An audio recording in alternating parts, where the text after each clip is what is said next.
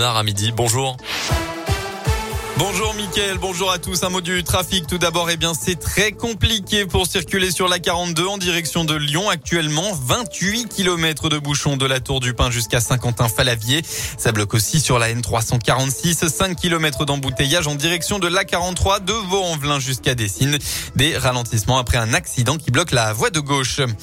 À la une de l'actualité, la Russie a annoncé ce matin un cessez-le-feu pour permettre l'évacuation des civils de deux villes ukrainiennes, dont le port Mariupol blocus. Après notamment des concertations entre des représentants de Kiev et de Moscou, l'évacuation est actuellement en cours.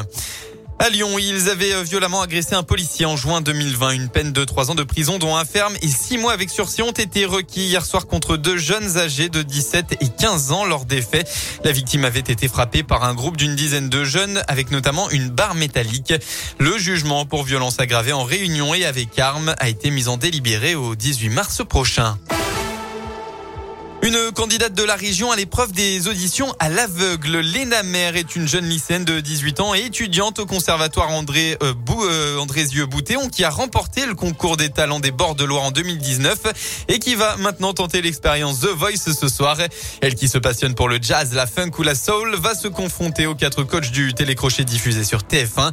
Pendant le confinement, Léna avait créé un compte Instagram où elle publiait des reprises de chansons. C'est d'ailleurs sur ce réseau social qu'elle a été contactée en mars 2021 pour tenter l'aventure. Au micro de Radioscope, elle est revenue sur son parcours réussi pour arriver jusqu'aux auditions à l'aveugle. Ah, j'étais super contente et super fière. Il faut savoir que c'est vraiment le parcours du combattant avant. Il y, a, tellement de castings, tellement de gens talentueux qui se présentent que ouais, j'étais trop heureuse.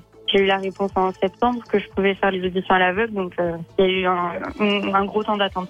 Euh, juste avant de passer, alors bizarrement, j'étais pas si stressée que ça. En fait, je me suis mis euh, complètement en mode euh, automatique parce que c'était tellement impressionnant de se retrouver euh, sur ce plateau que, je connaissais déjà bien, vu que c'est une émission quand même très regardée. Donc je me suis dit, bon, chance, et, et t'as qu'une seule chance, donc vas-y. Va-t-elle faire retourner au moins un coach pour continuer l'aventure? Eh bien, la réponse ce soir pour une nouvelle épreuve des auditions à l'aveugle de The Voice à suivre à partir de 21h15 sur TF1. Un mot de sport avec euh, du football. Hier, l'OL se déplaçait à Lorient pour inaugurer la 27e journée de Ligue 1. Eh bien, les Lyonnais ont largement dominé les Bretons. Résultat, 4 buts à 1.